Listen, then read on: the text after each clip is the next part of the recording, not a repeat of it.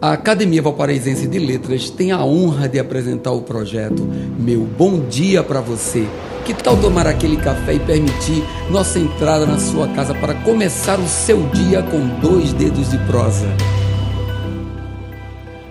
Mensagem 182 Todo aquele que vive a se lamentar de seus infortúnios e a se julgar diariamente uma vítima do mundo, permanece cego e ignorante aos olhos dos homens e de Deus.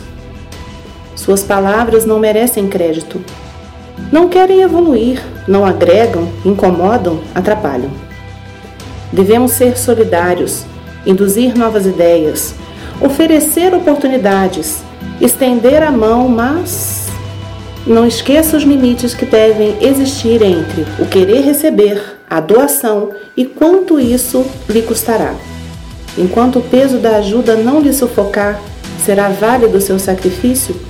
Quando lhe tirar a paz, recolha-se, ore pelo necessitado e siga sua vida consciente de que ofereceu o seu melhor.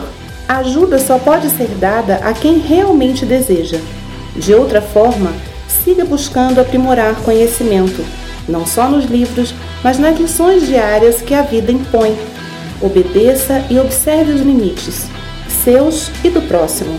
Nem todos enxergam o óbvio e permanecer na escuridão é uma escolha individual. Vire a página e siga. Meu bom dia para você.